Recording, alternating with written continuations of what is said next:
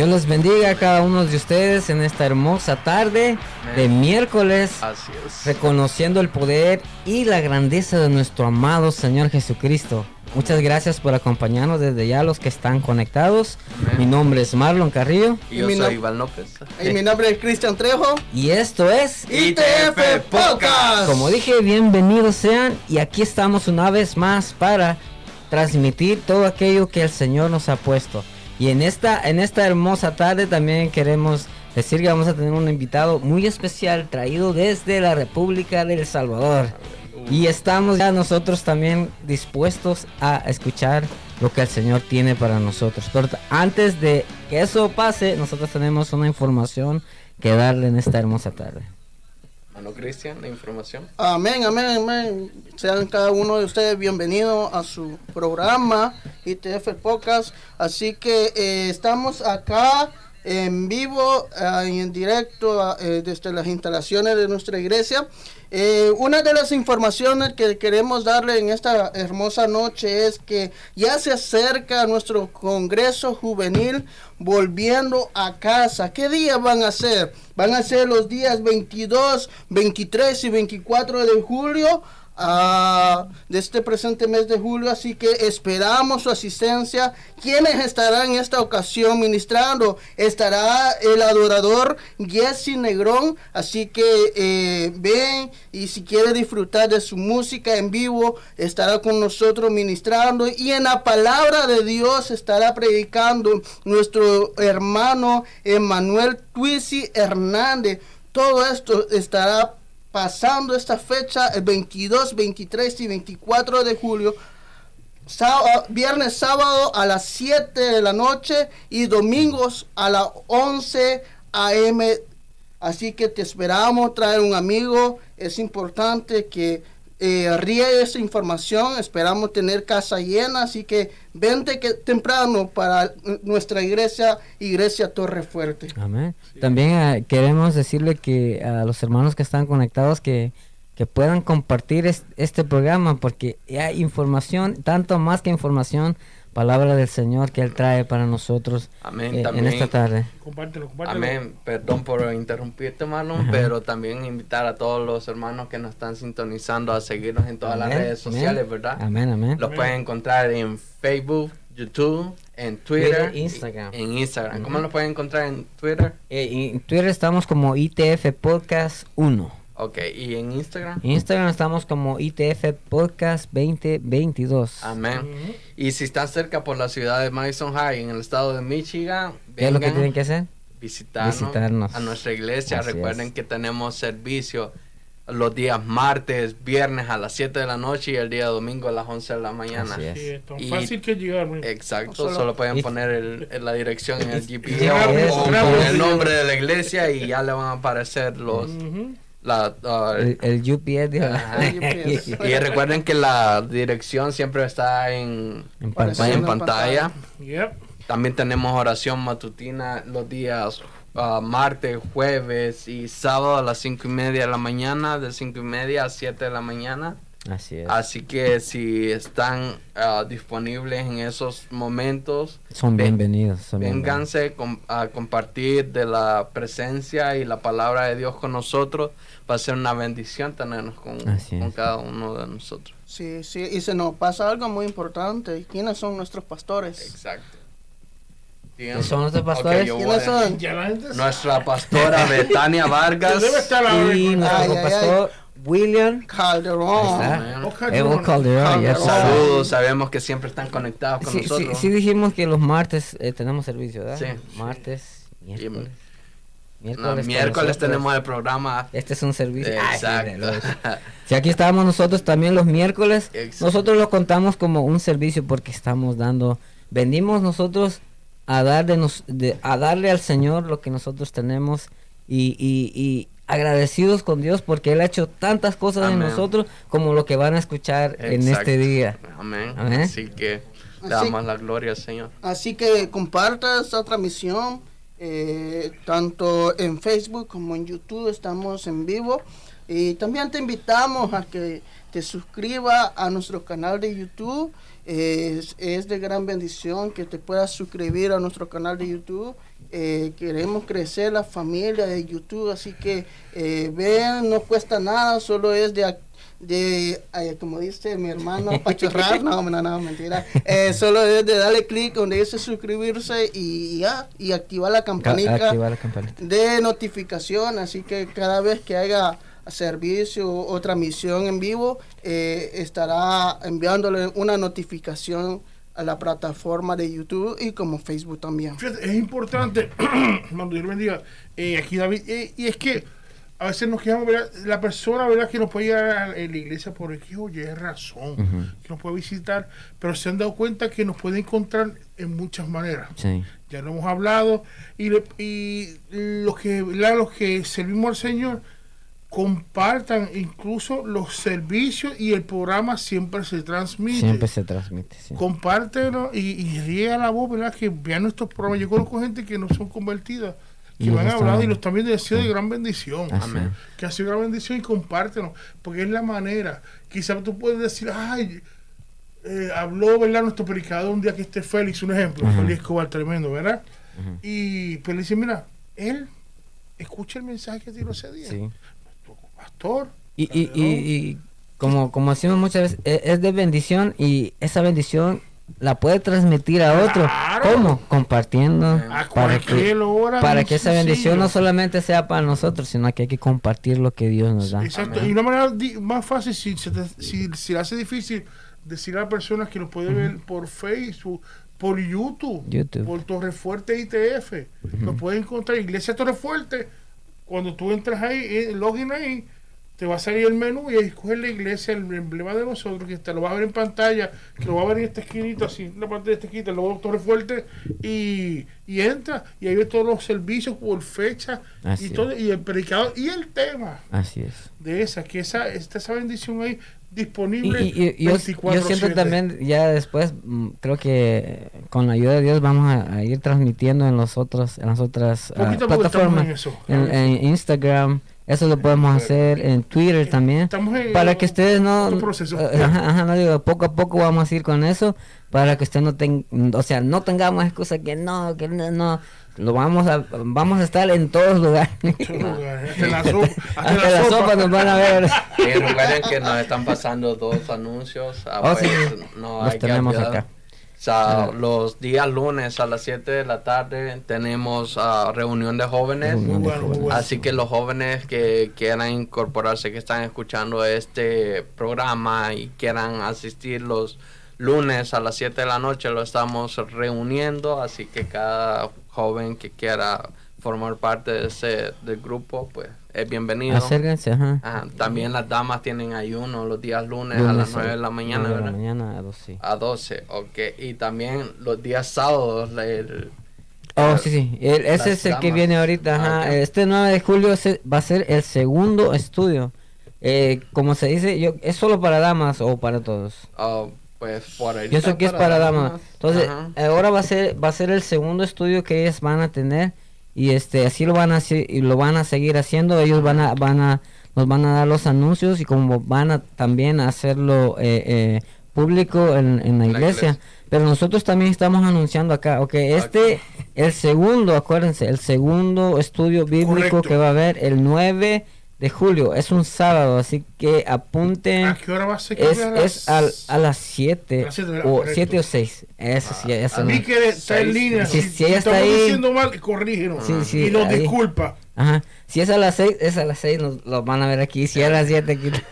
bueno, bueno, este, el anuncio está dado también y, y solo queremos decir que por favor vengan. Este, es una bendición para todos el poder escuchar la palabra del Señor y más que todo es un estudio, no es alguien que viene como a predicar y no, no, esto es algo que es un estudio bíblico donde usted puede hacer preguntas, puede, usted puede interactuar con los que están ahí todos juntos y eso es muy importante porque venimos a aprender de la palabra de Dios.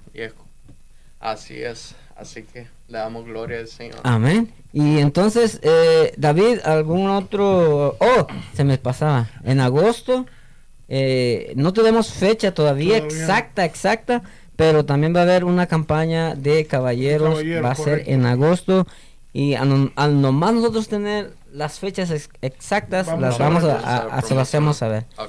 Amén.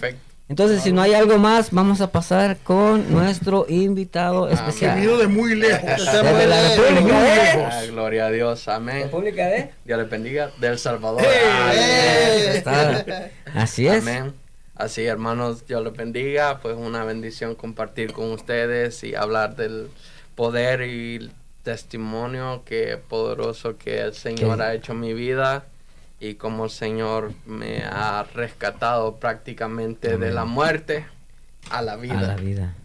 Porque um, antes, cuando no conocíamos a Dios, pues estábamos muertos. No teníamos sentido, no teníamos razón, pero ahora que venimos a los caminos de Dios y conocimos el Evangelio, pudimos ver y tener razón en nosotros.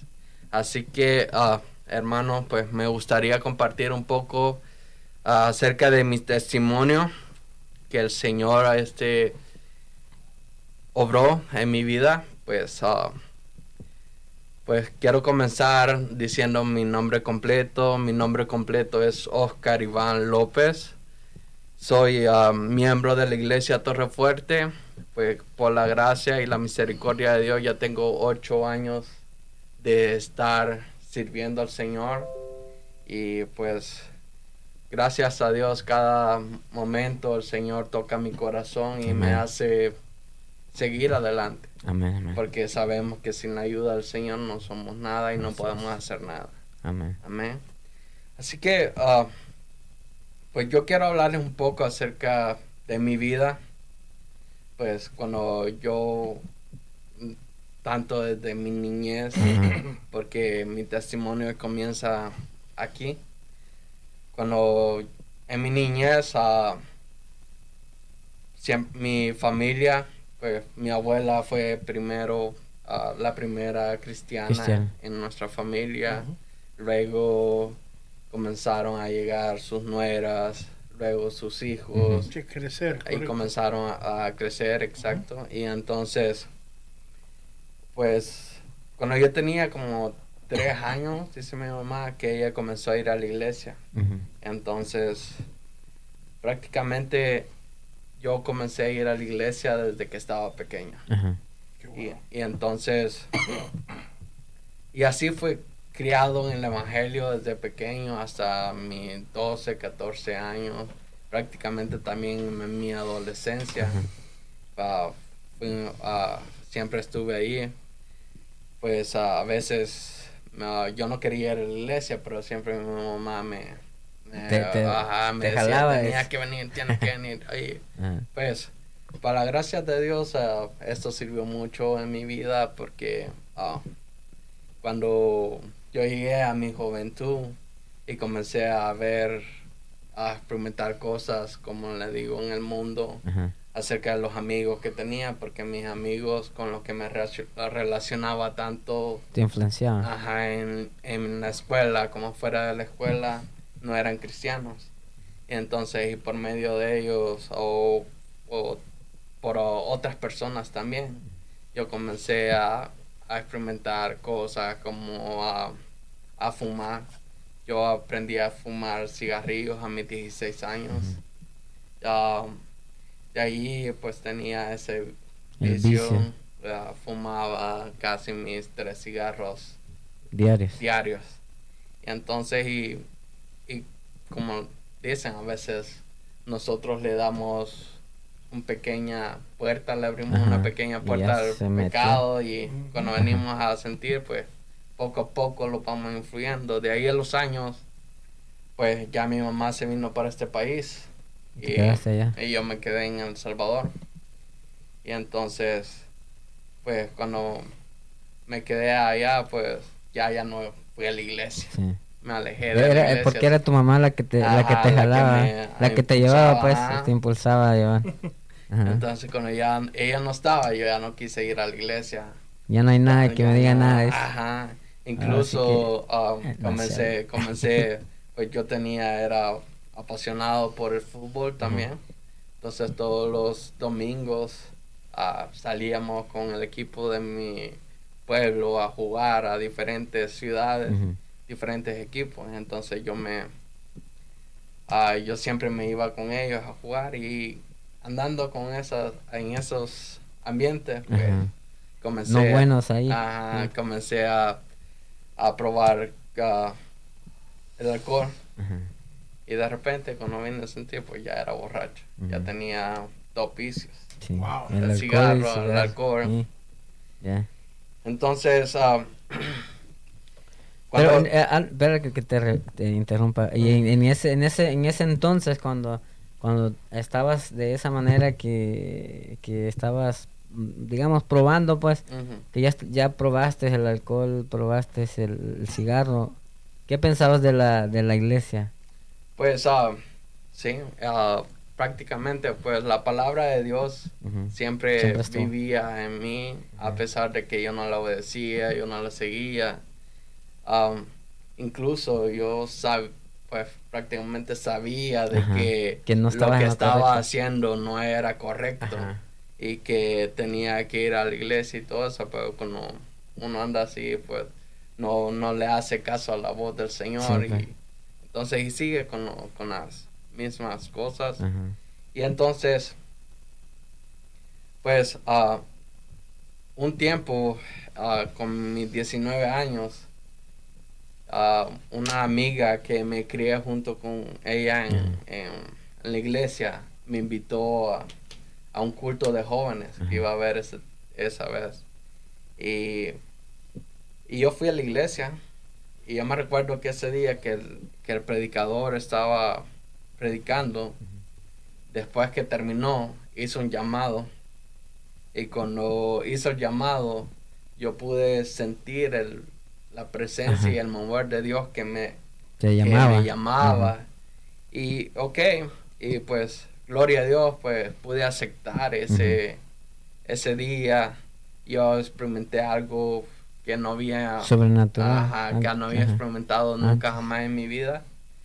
Y entonces, cuando yo decidí aceptar ese día, Señor, yo dije, voy a dejar todo dejé el cigarro, dejé el alcohol, uh, era malcriado también, decía muchas malas palabras, pues, y entonces dejé mi vocabulario, todo eso, traté de, de hacer lo mejor que podía y reservarme toda mala palabra que saliera en mi boca y todo eso. Y pues lo dejé y seguí yendo a la iglesia por un tiempo.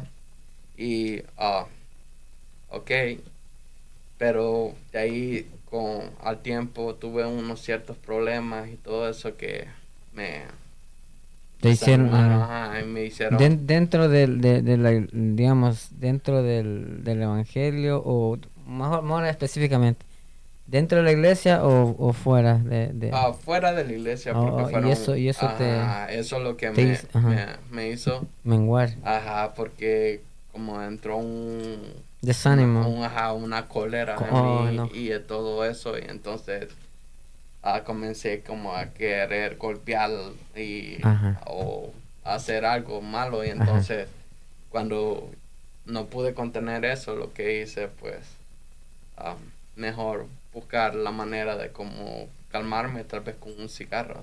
Porque en ese tiempo que yo dejé todo lo que me llamaba más la atención era el cigarro. Mm. Ajá, porque cuando alguien pasaba a mí, a la parte de mí con un cigarro y el humo llegaba hacia mí, yo sentía que eso era como un plato de comida que, mm. que, huele rico y todo eso que te llama la atención. Pollo frito. Ajá. Muchacho.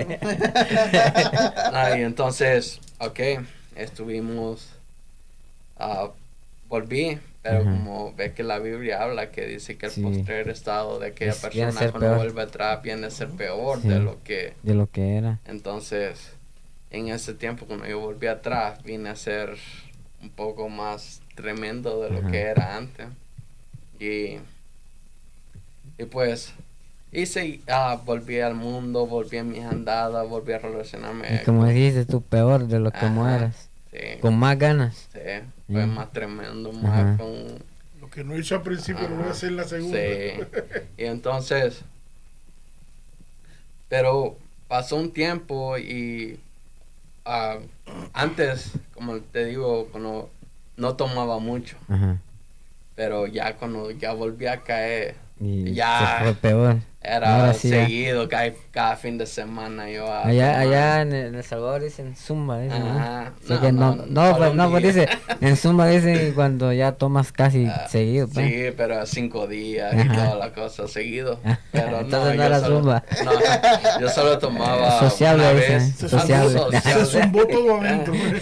Si supiera como más cuando estaba borracho era, de aquellas personas que querían pelear, no podía ver una persona. Eh.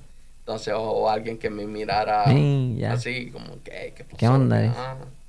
Pero, pues una vez estaba en la cancha tomando y me acuerdo que ah, llegaron unas personas, unos ah, mayores, uh, conocidos también, y me ofrecieron este, marihuana.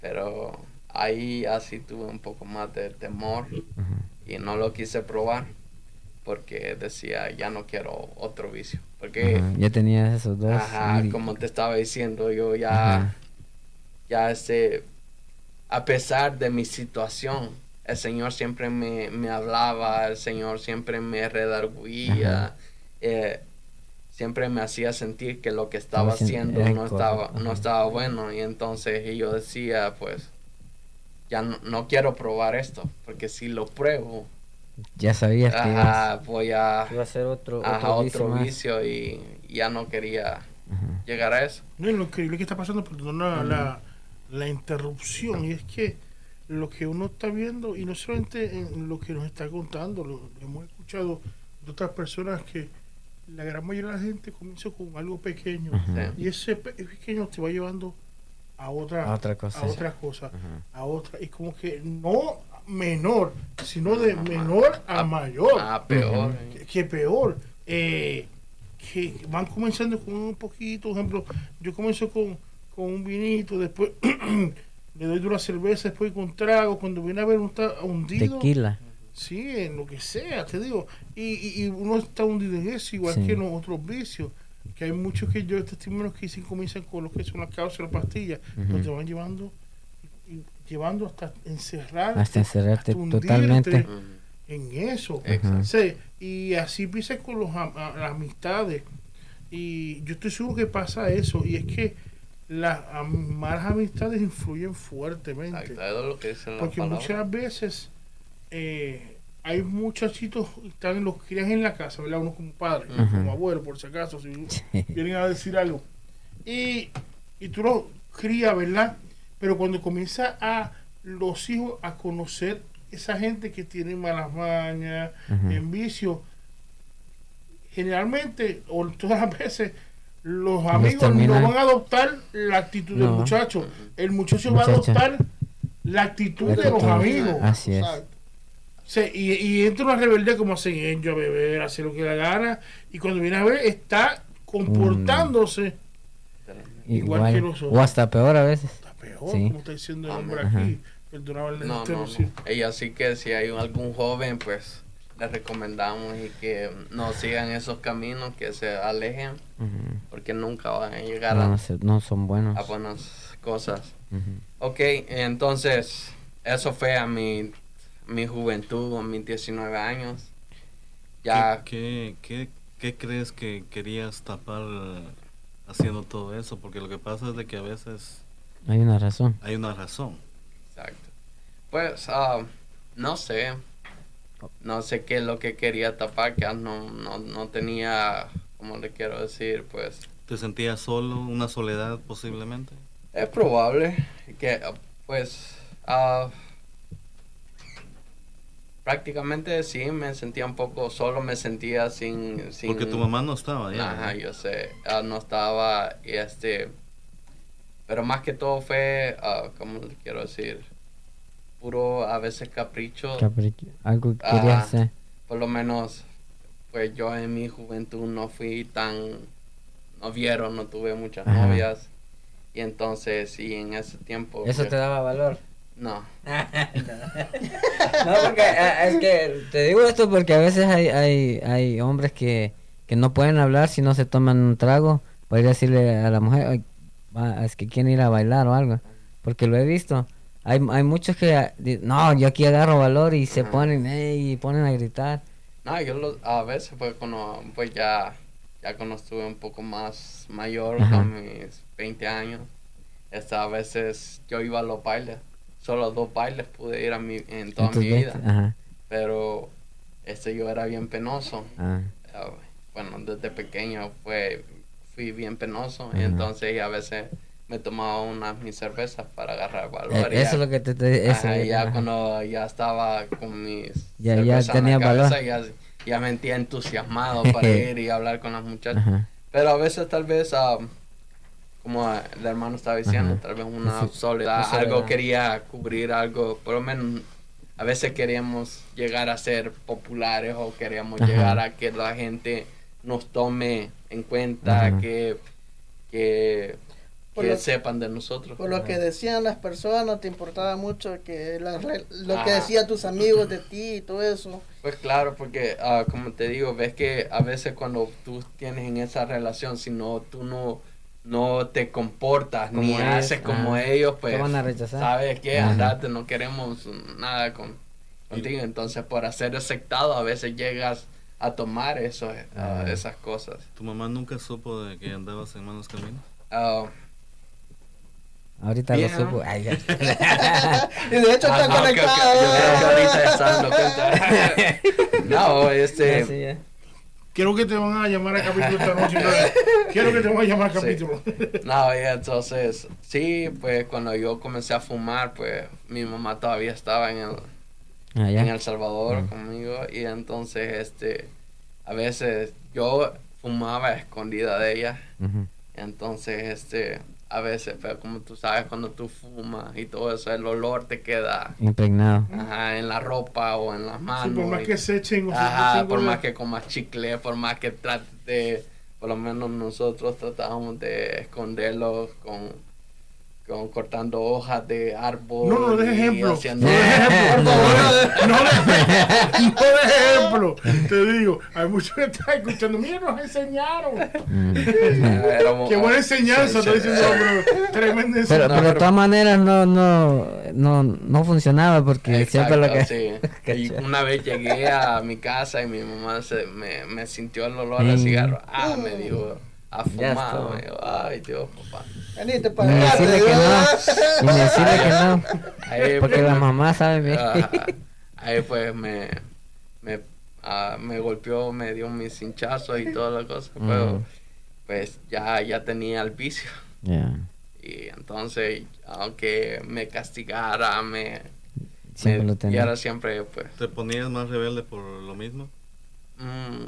Que te, ella te corregía y decía, no, mira, yo... No, yo creo que uh, pues en ese tiempo pues me, seguía y me como que me daba igual. Y entonces pues de ahí mi mamá se vino para Estados Unidos, me quedé y como les dije ya no fui a la iglesia. Entonces, ok, a los años me puse a pensar allá en, en mi país, qué estoy haciendo aquí no tengo ninguna oportunidad porque dejé mi escuela siempre también por pleitista. Quería pelear con... Con todos. Ajá, hasta con los maestros. y, y entonces, este... Ok, de ahí pues ya dije, ¿sabes? Quería regresar a estudiar, pero como la situación estaba un poco crítica en mi país, entonces le dije, no, mejor de irme para... dijiste a tu mamá que te venía. Y le dije yo, mamá, fíjate que la situación es así, está así. Entonces tomamos la decisión de, de venirme. Me vine para este país. Entonces, incluso cuando le... Porque yo anhelaba estar en este país. Yo uh, me acuerdo que yo había intentado dos veces anteriormente venirme para este país, pero no había pasado. Pero en las primeras veces yo siempre le prometí algo a Dios y le decía, Señor, si, tú, si yo llego a pasar a Estados Unidos, yo voy a dejar de fumar. Y, yo voy a dejar esto, y yo te lo prometo, y todo eso. Y pues no pasaba, entonces, ok. Ya mi tercera vez le dije, Señor, que se haga tu voluntad. Pero también, antes, yo quiero hablar acerca de algo que, que me pasó, que cuando, como les digo, que el postrer estado de que persona viene a ser peor. Entonces una vez cuando yo estaba borracho y toda la cosa, estaba, también estaba como había terminado con mi novia, estaba destrozado, deshecho, borracho. Y entonces tenía una gran cólera en mí. Y entonces, y, y, eh, y me puse, fui, me puse bien borracho. Y entonces, cuando llegué a mi casa, pues yo enojado y toda la cosa, comencé a como a blasfemar contra Dios. Y entonces, cuando ese día que, que, que el siguiente día, pues yo me sentía tan mal, tan destrozado. Yo decía, no tengo razón para seguir viviendo. Sí, querías ya. O sea, o sea, no. No, querías. O sea, yo sabía que, o sea, lo que yo pensaba, porque yo había blasfemado en, contra del Señor. Entonces yo digo, yo sé que el Señor me va a castigar. Y, y si yo me muero, razón tiene el Señor de, de, de, que me muera por la barbaridad que yo había hecho. Entonces, y estaba prácticamente consciente que si... Que si morías. Ajá, si moría ya sea por enfermedad, por un accidente, por, por esto o lo otro, ya sabía que me lo merecía. O bueno, lo que pensaba. Entonces, y, y aunque yo le rogara al Señor, le pidiera perdón y le hiciera, yo siempre sentía que... Sentías que no te iba a perdonar. Ajá, que no me iba a perdonar que eso era imperdonable. Y entonces, pues, a la vez siempre eso me remordía, siempre eso me, me, hacía sentir que más, lo más despreciable, lo más miserable que yo podía sentirme en ese momento. Entonces, cuando yo me vine la tercera vez, yo le dije al Señor, Señor, se haga tu voluntad. Que se haga lo que tú quieras. Si yo me muero en el camino, me voy a morir por... Me lo merezco.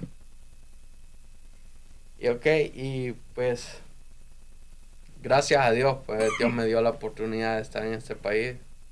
Pero yo le decía Señor, Señor, si, si tú me concedes la oportunidad de estar en Estados Unidos, yo todos los días, todas las noches, antes de irme a dormir, yo voy a orar. Yo voy a orar no pidiéndote, sino dándote la gracia por darme la oportunidad. Y gracias a Dios pude estar en este país y yo fui a la iglesia a darle gracias a Dios la primera vez. Pero ya no quise ir a la iglesia. estoy en un país. entonces. Después de tu desierto te olvidaste. Ajá después de que todo lo que había vivido, todo lo que Dios había hecho. Y lo que le habías prometido se... Y, entonces, no, pero ah, a pesar de que, de que yo ya no quise ir a la iglesia cuando vine aquí en este país, yo siempre oraba todas las noches antes de irme a dormir. Incluso así, borracho, aún oraba. Le daba gracias a Dios por porque es que siempre, aunque uno diga que esto se, pues siempre se, uno toma, uno los deseos fuma y todas las cosas, por lo menos esos vicios que tenía. Pero ya los, yo en los tres años antes de mi accidente, yo siempre me mantuve obrando, dándole gracias al Señor. Pero ya hubo un momento cuando el Señor me estaba llamando, cuando Dios estaba tocando mi corazón. Yo me acuerdo un día en la noche, en la madrugada, que yo salí a fumarme un cigarro en el Porsche de mi apartamento. Entonces yo estaba viendo el cielo y estaba viendo uh, el reflejo de la luna. Y, y yo le decía al Señor, Señor, ¿cómo me gustaría servirte? Pero me miraba el cigarro en mi mano. Yo le decía, no puedo. Porque esto me ata. No puedo dejar esto. y, y, pues seguí con mis lágrimas. Y, pero cuando llegó el, la fecha que iba a tener mi accidente. Antes que continúe, porque eso viene una parte muy interesante de tu testimonio. Queremos eh, saludar, no nos queremos olvidar de las personas que están conectadas. Eh, tenemos a nuestra hermana Víker Hernández, nuestro pastor William Calderón, nuestra hermana Melba Magaña, nuestro hermano Víctor Morales, ah, nuestra hermana Elvia Maruri, nuestra hermana Adi Morales, que es... Mi mamá, un saludo, un abrazo, un beso. Eh, eh, nuestro eh, productor David Roche, que no sé qué está haciendo conectado, si él está aquí.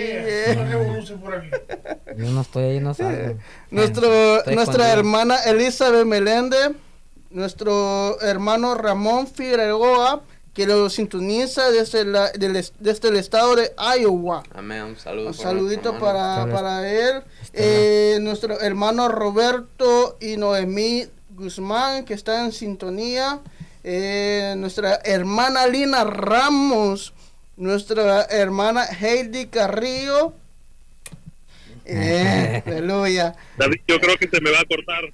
Eh, nuestro, nuestro hermano Eric Escobar, nuestra hermana Flor Merida y ¿quién más? ¿Quién más? ¿Quién más? Eh, si, Marlon, si se me pasa alguien por ahí, está, Está nuestra hermana Estela Mojica, está nuestra hermana Onet Acesa. Amén, amén, Así que saluditos para ellos. Y el usted, pastor ya lo, sí, que el pastor fue primero, primero porque si no me... Jonathan está con el qué, Jonathan. No sé. no sé, no sé. Así que saluditos para ellos. Saludos eh, muchas gracias. David, tenemos a alguien, creo yo, ¿no? ¿A quién tenemos en línea? ¿Quién es? ¿Quién es? tenemos en línea? Hey, ¿qué? ¿cómo te llamas? Ah, sí. ¿Cómo estás? Un saludito desde Costa Rica. Desde Costa Rica. Tenemos a nuestro... bendiga grandemente todos mis amigos del podcast y a todos nuestros televidentes. El Señor les bendiga grandemente. Así que muchísimas gracias. Que el Señor les bendiga. Amén, amén. Así que nuestro hermano Andrés está desde, desde el, país de Costa Rica. Eh, él está en un viaje misionero. Así que uh, él anda por allá, así que ahí está nuestro hermano Andrés. Andrés trabajando duro. Sí, lo, ahí no, nos trae las fotos. mucho, que el Señor les bendiga. Amén, igualmente. Que el Señor les bendiga grandemente, te quiero mucho, les mando un saludo a todos por allá. Amén, aquí te extrañamos Nos también. Vemos. Nos vemos. Cuídate, hermano. Cuídate. Okay. Te bendiga. Te bendiga. Te esperamos. Ok, ya, ya, ya sé. Ahí, ahí. Así que Continuamos. Continuamos. Ahí viene ya lo...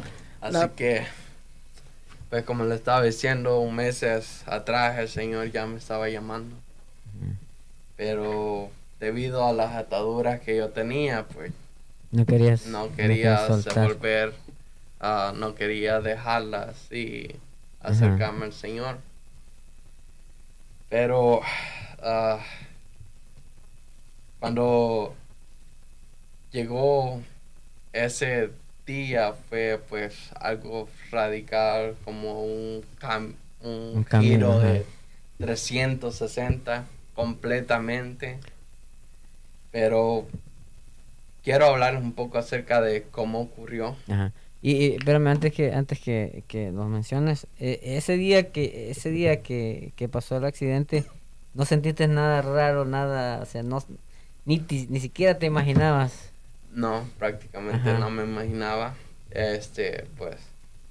Como, como siempre uno, uno sale y a veces ni siquiera, a ver, lamentablemente ni siquiera uno ora, le dice Señor, cúbreme ni nada. Y uno sale y más que uno no es cristiano. Pues, eso es todo sorpresa. ¿Qué clase de sorpresa? Este, un, compañero dice de que del trabajo que trabajaba en ese tiempo, que ese día que yo estaba trabajando con él, que tuve el accidente, pues él vio una sombra negra a la parte de mí. Y entonces, ah, me lo contó después. Pero uh, ese día que yo tuve el accidente fue un 26 de mayo del 2014, fue un Memorial Day, el día que abren los lagos. Y, uh, y como les digo, en ese tiempo, en esa fecha exactamente, yo andaba prácticamente más perdido de lo que estaba anteriormente. Porque ya estabas como sin razón, ya no tenía no, no nada. Ni, gusto sentía de, todo. de nada de lo que hacía, si fumaba, si tomaba, nada me, si me desvalaban. No le tenía nada de sentido a la vida. Nada. No, ni, nada me satisfacía, nada me... Buscabas aquí y allá y, nada. Y solo lo que hacía más me profundizaba en el alcohol, porque uh, en ese tiempo yo buscaba, o sea, yo trabajaba cinco días en la noche, cinco días en la mañana.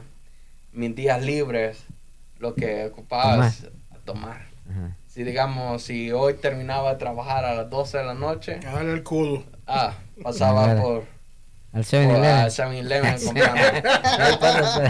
mi 12 a comprar cerveza como a veces invitaba a mis amigos y mis amigos a veces no, no querían, entonces yo solo me lo estaba. Yo me lo llevaba para la casa, ahí me sentaba, me tomaba a ver por la ventana y todo eso.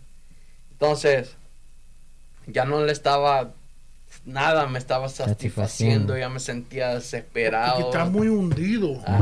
En, en, eso, muy hundido, no solo en, en todo, porque te tenía que utilizar la mente y todo, o sea, los ser, todos los sentidos, todo iba, como dijiste, ya los bienes era para hacer algo ya rutinario, que ya estaba en ti, ¿me entiendes? ¿Por qué? Porque ya te tenía ya completamente este, este dominado, lamentablemente.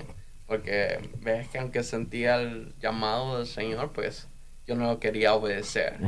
Yo no quería, solo le decía, yo no puedo por eso. Ajá, porque sabías de que si, si aceptabas lo que Dios quería para vos, tenías que dejar todo. Y eso era una lucha que querer dejar y no poder.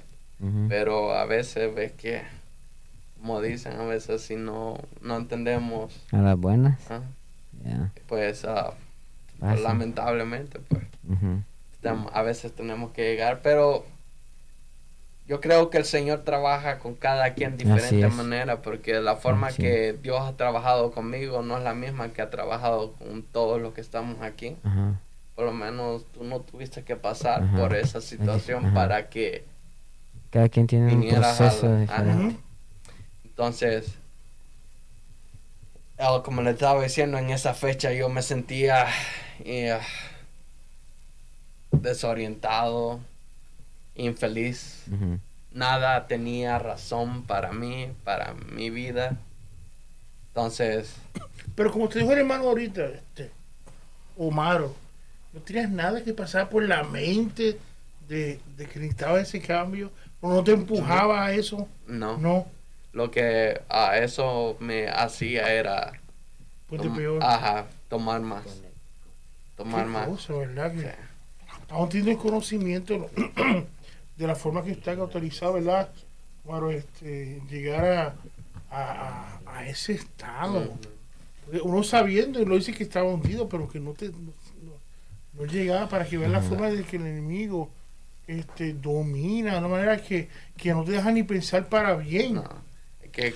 La, la, pregunta, Iván, es de que en, en el trayecto que estabas en vicios y todo esto, ya estando aquí en Estados Unidos, tu mamá estaba yendo a una iglesia Sí, mi mamá ah, siempre estaba yendo a la iglesia que a esa iglesia antes era Roca Eterna.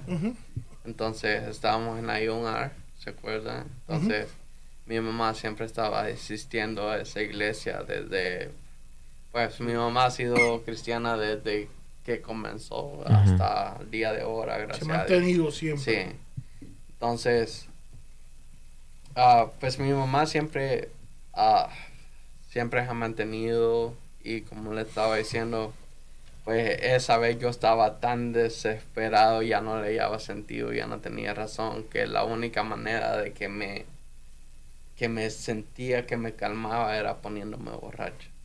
Pero poniéndome borracho hasta llegar al nivel que ya no puedo tomar más, que ya no puedo caminar, que ya no puedo hacer, si alguien me detenía, pues ya quería pelear con él. Incluso, pues, lamentablemente, pues hasta quería pelear con mi papá porque mi papá quería ayudarte. Ayudarme. Y entonces, y, pero, como les digo, estábamos cauterizados y, y entonces y lo que quería era pelear con él por, por quitarme, por detenerme y porque ni ya no siguiera. Y, pero entonces estaba en esos días, estaba perdido, prácticamente ya no tenía ya razón.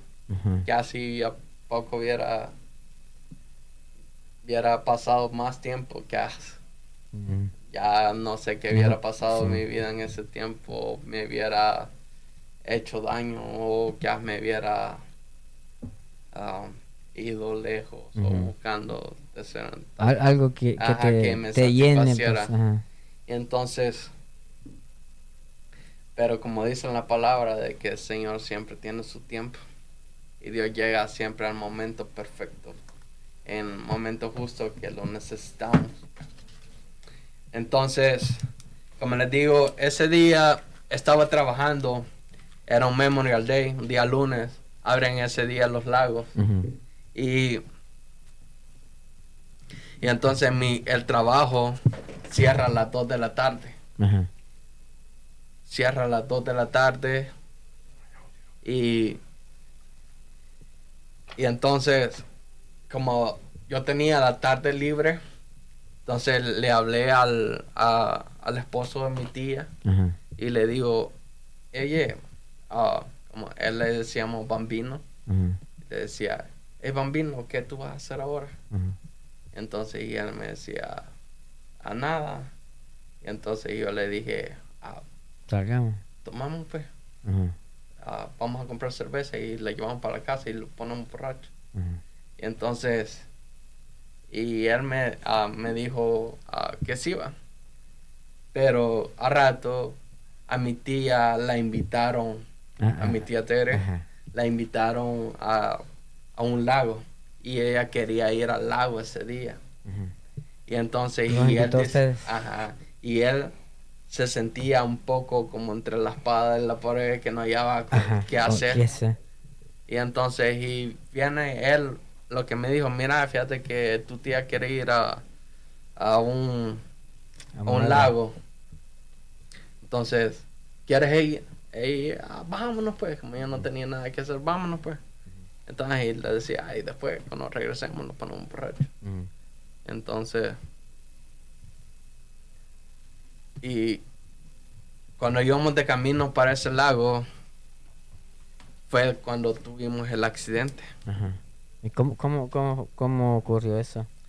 Pues, uh, pues yo no mucho me acuerdo porque desde que tuve el, accidente, el impacto y todo eso, yo quedé inconsciente. Yo quedé prácticamente sin muerto, solo respiraba, ah, porque tuve unas ah, complicaciones. Y entonces, pero supuestamente estábamos en una cruz calle y estábamos en el carril para virar, no sé si a la derecha o a la izquierda. Y entonces nosotros estábamos esperando el semáforo y cuando la luz se puso en verde nosotros procedimos, pero la persona que venía opuesto a nosotros se fue. Ajá. no es conmigo, dijo. Ah, no, no venía opuesto, sino que como que venía a este lado. a cruzar, ¿verdad? Sí, nosotros íbamos a virar y ella venía, a este lado. Entonces, esta persona no vio la luz roja. Se fue. Y se fue y como... ajá, y el carro de mi tía era un Mini Cooper, era un carro pequeño. y ahí íbamos tres cuatro personas. iba mi, la pareja de mi tío, de mi tía, Bambino, que él iba manejando. Mi tía iba de copiloto y yo iba atrás, en el asiento de atrás, con mi primo. Y mi primo estaba pequeño. Entonces íbamos los cuatro en ese carro y cuando esta persona se fue a impactar, dicen que uh, impactó no al lado izquierdo, sino al lado derecho donde iba mi primo. Es el pequeñito. Ajá, mi primo pequeño. Y entonces, cuando, uh, no sé cómo fue, que, que dicen que yo reaccioné, pero reaccioné a defender a mi primo a cubrirlo. o sea, ajá, yo me tiré encima de él y lo cubrí. Y entonces de ahí recibí el golpe, en la cabeza, en este lado, en la parte de enfrente, en la izquierda, y, en la parte de atrás, en la derecha. Y me quebré tres costillas. Y ahí quedé inconsciente totalmente, que supuestamente cuando ya pasó, porque el golpe fue grande. No sé si qué tipo de carro era el otro. Y el carro era pequeño, imagínate. supuestamente el carro quedó inservible. y quedó hecho pedazos y todo eso. No sé si lo hizo girar o lo hizo dar vuelta. Y, ah, y entonces yo quedé inconsciente y quedé sobre mi prima y me dicen que mi primo lloraba y decía, quítemelo de encima, quítemelo de encima. ¿No le pasó nada? Ah, bien, él se quebró el hueso de la muñeca y se quebró el hueso de la pelvis. Entonces, esos fueron los daños que él tuvo, pero los golpes más graves fueron los míos. Yo tuve uh, contusiones en mi cabeza, se me hicieron uh, hematomas como chindondos. Mm. ¿Cómo qué? Chindondos. Chindondos es, un, es, una, es una... Cuando te pegas... Como un, un, bordo. Un chichón. Un chichón. ahora, mira, me sentí que es esto. Sí, el chinchondondo. Chinchondondo. Chindondo. Okay. escuché pachurra. Ese se veo por si acaso. se me hicieron... Oh, se me hicieron dos chichones, esos, dos chichones, uno aquí. Tú tienes fotos en tu celular, ¿verdad? Sí. Para ponerlo aquí. En... Ajá. Sí. Después del golpe, básicamente, espérame. Eh, ok, ahí está. Wow, mira, Este, este es un hospital. Wow. Ok. Increíble. Entonces, me, me sacaron del carro yo tengo una cicatriz de casi de la mitad de mi frente. Tengo de, desde aquí hasta aquí. Casi es de este tamaño. Y entonces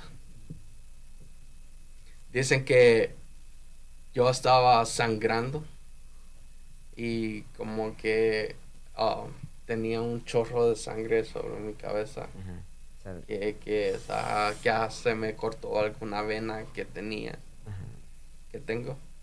Y, y también se me hacía muy difícil para respirar. Por las costillas. Ah, supuestamente dicen que yo solo respiraba así, con dificultad. Y entonces, ok, la gente llegó a auxiliarlos, me sacaron del carro me pusieron en, la orilla de la calle, en el suelo. Luego llegó la ambulancia, me recogieron, me llevaron al hospital de Ypsilanti.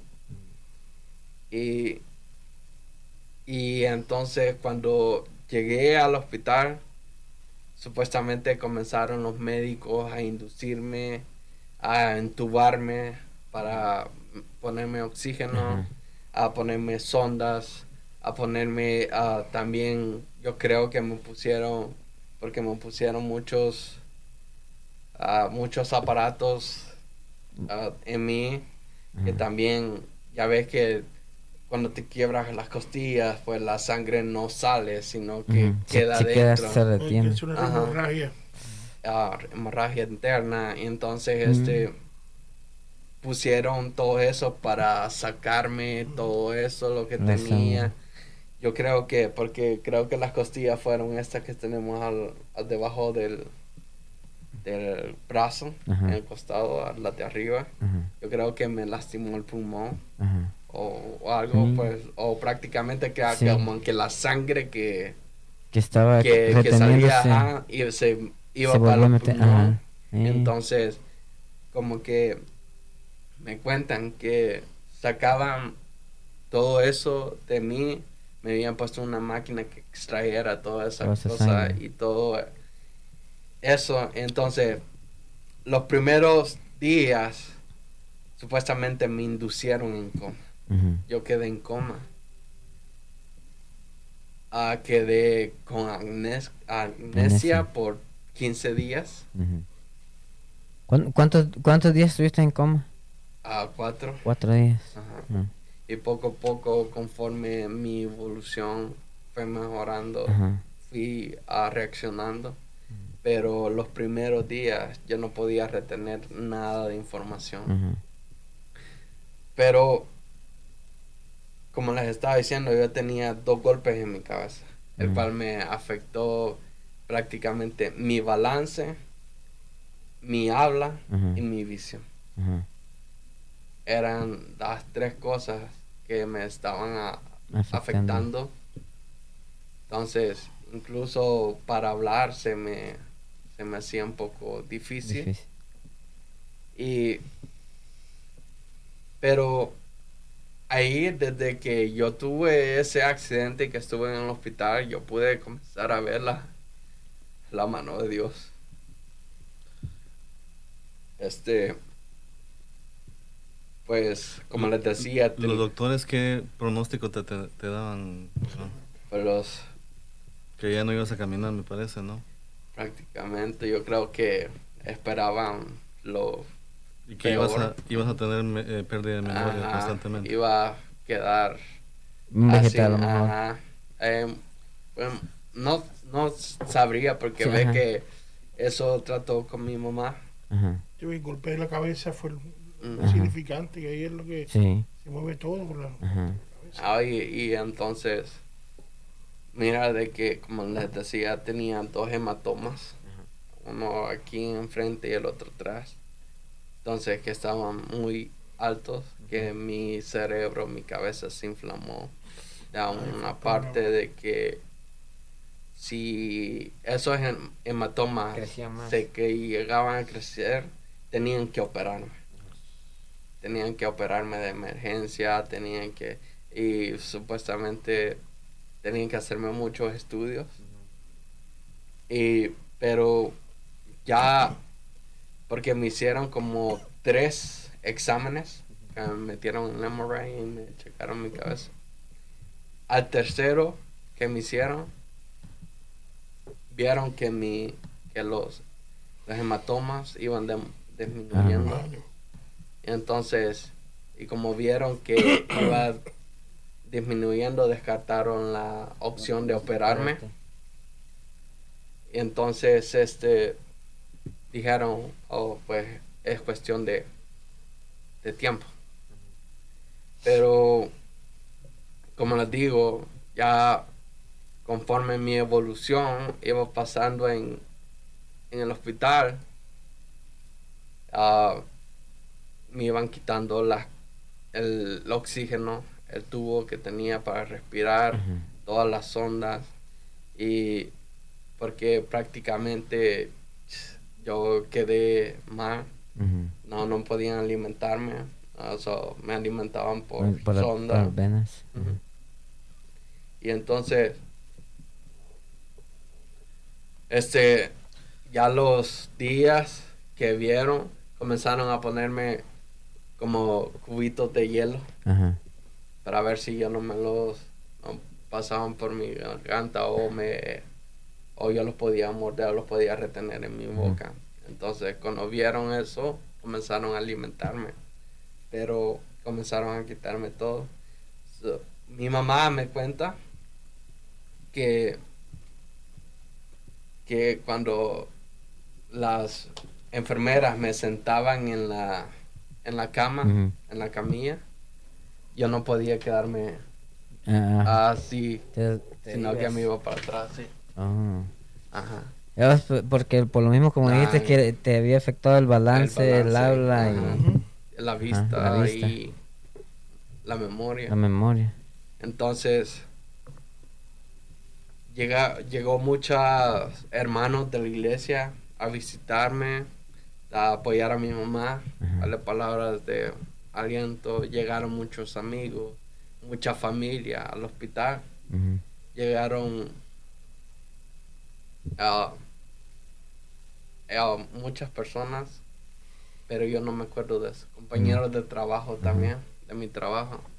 Yo no me acuerdo de, de nada de eso. Y entonces pero, como les digo, pues, de las primeras semanas en el hospital, yo no me acuerdo prácticamente de nada. Los doctores le decían a mi mamá de que es probable que yo me quedara internado por tres meses o más tiempo. Y, y entonces Ok. Pero yo me acuerdo la primera, el primer día que desperté en el hospital, después de todas las cosas que yo estaba haciendo, que, que ya había. Ya, reaccionaste. Como, ajá, como que recobré mi memoria. Entonces yo me acuerdo que estaba dormido, fue una mañana. Estaba dormido y abro mis ojos y cuando abro mis ojos veo el televisor. Ajá en, en la pared. Y yo todo atarantado, todo mareado, mareado con dolor, porque como estaba, me mantenía sedado, porque ah, pasaba como mucho dolor de cabeza. Entonces, vi eso y solo cerré los ojos y dice, él dice así, oh, giré mi cabeza y cuando lo volví a, ver, a abrir mis ojos, vi una ventana. Y en esa ventana vi unas nubes. Y cuando vi esas nubes me hice para atrás y como, ¿qué estoy haciendo aquí? Este no es mi cuarto. Porque según yo estaba en, mi casa. Y entonces, y dije, ¿qué estoy haciendo aquí? Este no es mi cuarto. Y ok, en ese momento entró una enfermera y me dice, oh, ya despertaste, ya te vas a ir a tu casa. Y yo me quedo así como, y está, así, qué, qué raro. Entonces de ahí a, los minutos dentro mi mamá y le digo, mamá, fíjate que una enfermera me dijo que ya me podía ir para la casa. Ah, pero yo en ese momento no sabía que, porque yo estaba ahí. No sabía. No. Después de 15 días. Después de 15 días, casi tres semanas. No, sabía que... ¿Qué te había pasado? Había pasado? Que había pasado porque yo estaba ahí en el hospital. Y entonces... Pero... Después a mi mamá comienza a hablar, a preguntar con el doctor si mi mamá podía ir para la casa y el doctor llega bien enojado y dice, no, tú no te puedes ir para la casa, dice, tú tienes que estar aquí más tiempo necesitamos hacerte pruebas, necesitamos hacerte evaluaciones para ver si tú estás en las condiciones de regresar a, tu casa o darte de alta. Y entonces, ok, yo me quedé así y conforme los días iban pasando, que iba reaccionando, mi mamá comenzó a hablarme acerca del accidente. Comenzó a hablarme acerca de lo grave que había sido y las cosas que habían pasado. Y entonces, y eso como que me quedé meditando y yo dije, verdaderamente, como que, wow, esto es obra de Dios. Y entonces... ¿Te recordaste de Dios? Exacto. eh, recuerdo de que, que uh, nosotros, pues yo me he criado en el Evangelio. O sea, yo, Dios siempre está en, en, mí. Siempre uh, yo ajá, pienso, reconozco, creo en el Señor, creo en el poder de Dios. Y entonces, pero algo, como les decía, de que, de que Dios trabaja con cada quien muy diferente. Hay, he escuchado que hay, hay hermanos que dicen que cuando están en coma, ellos tienen una visión del Señor, tienen, han visto el cielo, han visto al Señor arriba. Y, y pues no sé si pasé por eso, pero no, me acuerdo de nada de eso. Y pues no sé si, qué, pero lo que a mí me hizo entender, a pesar de toda la gravedad, porque cuando yo este, estaba en el hospital, yo dije, yo tengo que ir a la iglesia. Y tengo que ir a darle gracias al Señor por lo que Dios ha hecho en mi vida. De, de la, nueva oportunidad que te da. Exacto. Porque yo me pude pensar, la vida la podemos perder en un abrir y cerrar de ojos. Y cuando menos lo pensamos y en donde menos lo esperamos. Así es. Y entonces yo dije, ah, ah, ok.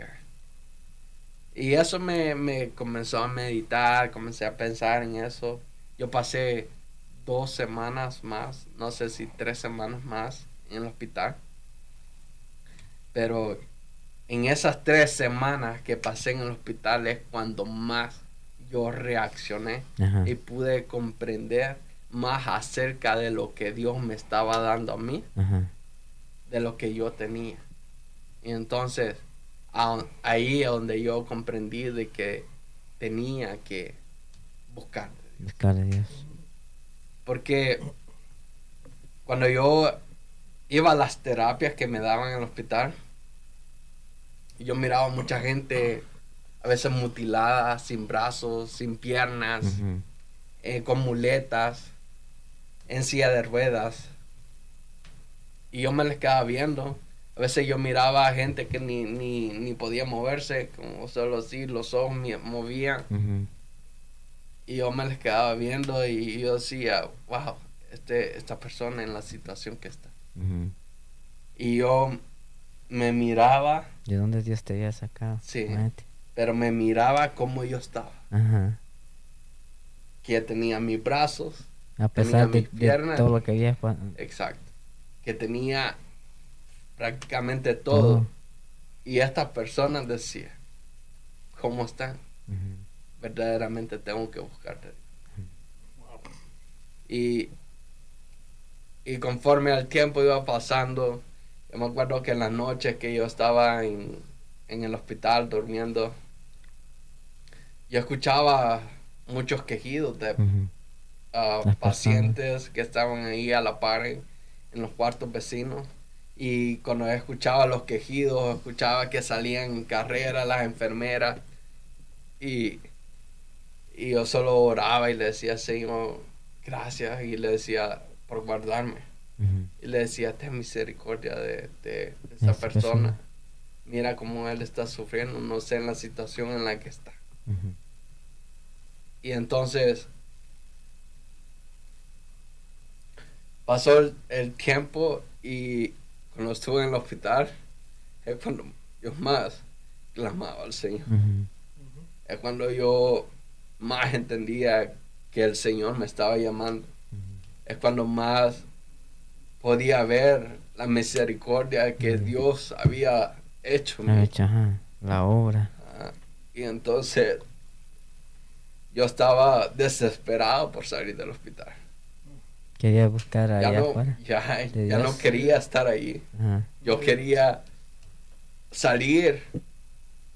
Y, yo decía, cuando yo salga al hospital, lo primero que quiero ir es ir a la iglesia.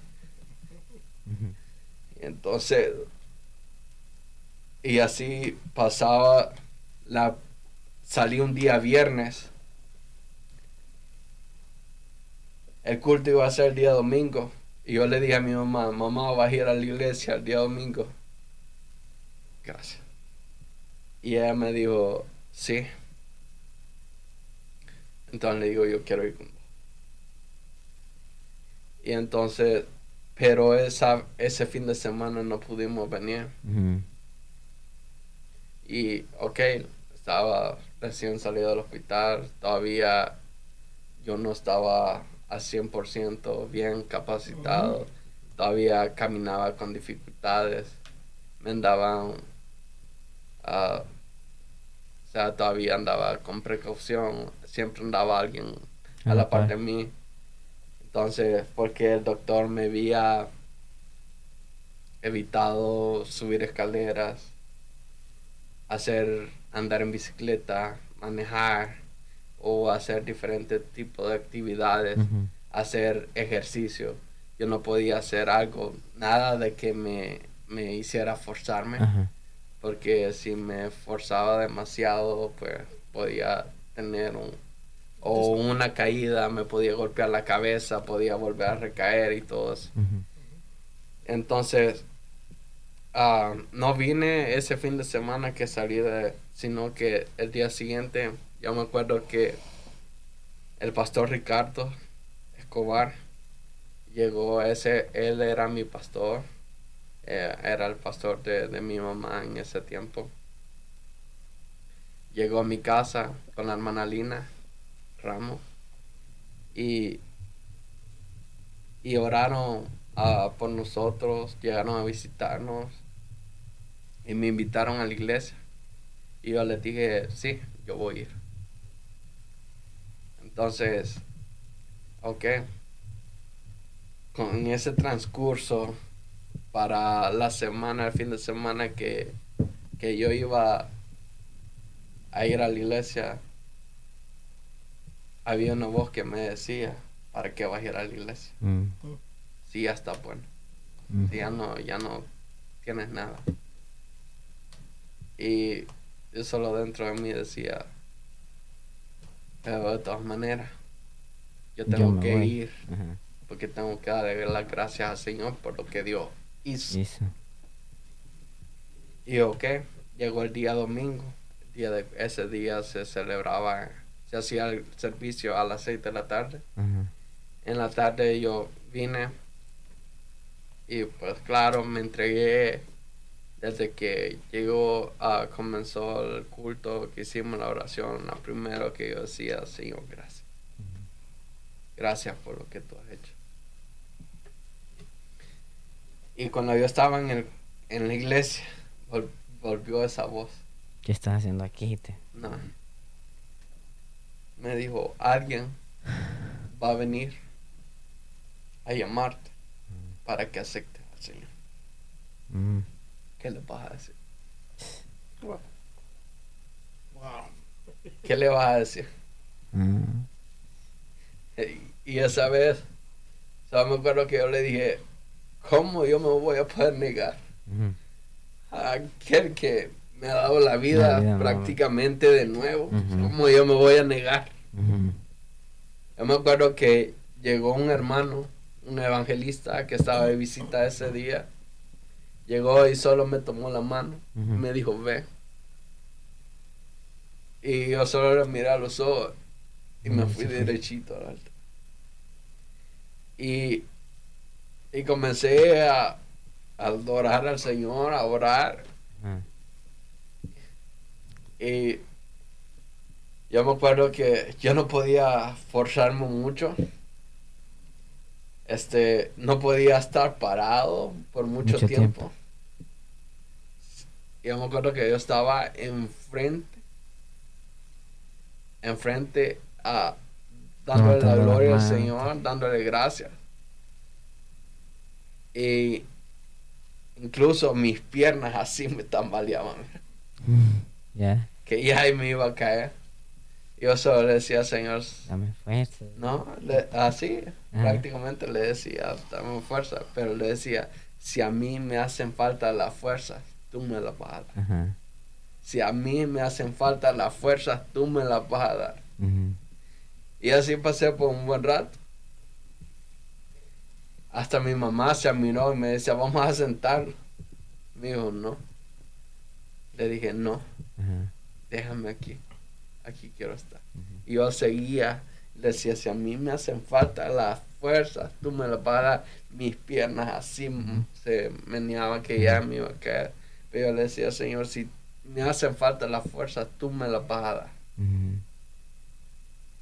Y eh, gloria a Dios, el Señor me sostuvo ese tiempo. Y pasé por largo tiempo en parado adorando al Señor ese día. Sabes que algo que impresionó a los médicos era mi recuperación tan pronto. Tan pronto.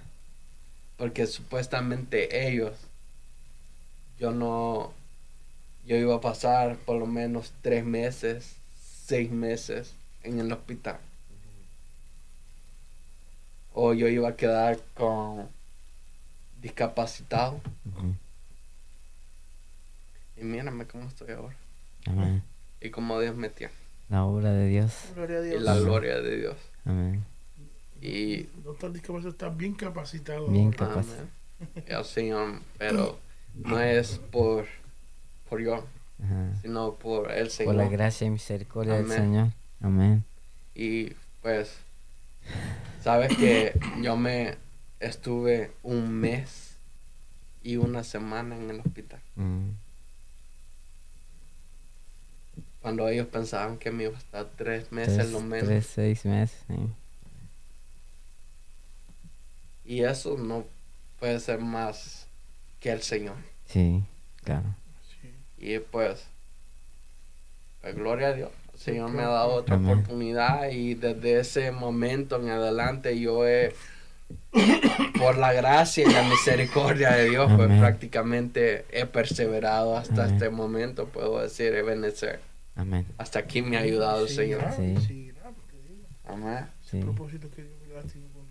Pero gloria a Dios y como les digo, de que por lo menos ayer yo estaba preparando este testimonio y me estaba recordando de, de todas estas cosas. Y yo digo, wow, qué Dios más poderoso tenemos.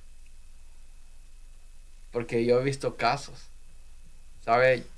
A veces en YouTube incluso personal, a un familiar mío, un tío mío, hermano de mi papá, tuvo un accidente en su trabajo. Se cayó de la escalera de la segunda planta y cayó al suelo abajo y se golpeó la cabeza. Y sabes que no pudo no pudo resistir y y a los días él murió. Por un golpe en la un cabeza. Golpe en la cabeza, sí. También en YouTube vi un, un, oh, video de un boxeador. Mm. Golpe en la cabeza. Ajá, le dieron un golpe. Y sabes que quedó. Uh, Richard Colón. Ajá, en, en, en, válido y. Oh, ¿En válido? Oh, sí. Vegetal. En estado vegetal prácticamente quedó en su cama. Yo veo que a veces, a veces su mamá le habla y él solo lo mira. Él solo la mira y, y no puede hacer nada. Y poco a poco, como te digo, él se ha estado recuperando, pero no ha quedado de todo. No, no quedado de todo, muy lento la cosa. y, y entonces, y, y, cuando yo veo esas, esos testimonios, esas uh, le digo, tal vez ocasiones, accidentes. Ahí es donde yo puedo ver más como Dios la misericordia de Dios. Porque, como les decía, yo pensaba de que yo ya no merecía más. Imagínate, y Dios te, te, confirmó con otra cosa. Exacto. Te dio la vida nuevamente. acuérdate que la, incluso la, es que la palabra de Dios es tan real. Amén. Es que dice que aunque nuestros pecados vengan a ser más rojos que carmesí, vendrán a ser más blancos que la lana. entonces, entonces, ahí es donde podemos ver la misericordia del Señor.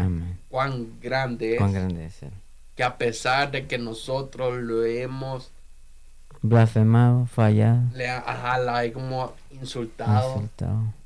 Lo, por eso a mí me encanta el versículo de el capítulo de Isaías 12. Cuando yo leí ese capítulo, a mí me, me quebró. Ya te lo voy a leer como dice. Dice, en aquel día dirás, cantaré a ti, oh Jehová, pues aunque te enojaste contra mí, tu indignación se apartó y me has consolado. He aquí, Dios es salvación mía. Me aseguraré y no temeré, porque mi fortaleza y mi canción es Jehová. Amén. Imagínate. Cuando yo leía esa ese capítulo en la Biblia, me quebrantaba. Porque yo decía, aunque Dios se enojó contra mí, la indignación se apartó. Hizo un lado eso, el enojo que tenía en contra de mí. Y me tomó en sus manos me tomó en sus manos y me consoló, me dio fortaleza para seguir y venir ahora a los pies de Cristo. Imagínate, a veces, como te digo, como todos pasamos en este camino, a veces en el principio y todavía aún me pongo a, a pensar de a veces te dan ganas de tirar la toalla, de ya no seguir. Y decís, no, que, Señor, mira. Y de repente con un voz, cuando yo me pongo, me recuerdo de esto, es cuando me motiva. Decir, ¿cómo yo puedo decirle que no a aquel que me dio la vida? Así es. Porque cuando a mí me pasó este accidente y vienen los caminos de Dios, brother, te digo que mi vida cambió totalmente diferente. Otra nueva persona. Como dice la misma palabra, todo aquel que está en Cristo Jesús. Nueva criatura es. Las cosas viejas pasaron. Y aquí todas, son hechas nuevas. Amén. Cuando yo vine al Señor, yo pude ver cómo, o pude percibir cómo el Señor me había transformado, me había vuelto una nueva criatura. De cómo las cosas que yo, como yo era antes, a cuando yo vine a los caminos de Dios. Cómo el Señor, criatura. cómo el Señor me transformó. Yo dejé el alcohol, dejé el cigarro, dejé las malas palabras, dejé muchas cosas. Y mi, mi enfoque ahora era solo Cristo, solo Dios, la iglesia, la palabra, la oración. Y como te estaba diciendo, ya el Señor había puesto eso en mí. Porque el Señor ya me estaba hablando. Pero le damos la gloria al Señor por todo lo que Dios ha hecho en mi vida y por donde Dios me tiene. Amén. Y lo que Dios va a seguir haciendo. Así es. Amén. Así, que... yo sé que pasó un largo el tiempo. Pues sí, este, también esto, esto es muy importante porque a veces nosotros tenemos un llamado del Señor y a veces no queremos. Dios nos llama y nosotros, como que, que si hago esto, tengo que dejar esto y como que no quiero. Pero es que allí es, bien difícil porque, como decía Iván, este, el proceso de cada persona es diferente. Y Dios tiene un trato con nosotros diferente. No sabemos cuál es o cuál va a ser, pero la, la cuestión aquí es de que nosotros tenemos que obedecer la voz de Dios porque no sabemos el día de mañana. Dios nos llama y nosotros tenemos que estar atentos. Hay decisiones que tenemos que tomar que tal vez para nosotros pudieran ser este profundamente duras y que no, que tal vez no puedo, pero si tomamos esas decisiones en Dios, Dios conoce y Él sabe lo que va a hacer en nosotros. Recuerda que la misma palabra dice que aquí yo estoy a la puerta. Y, hablo y toco. Así si alguno escucha mi voz y me abre, cantaré a él.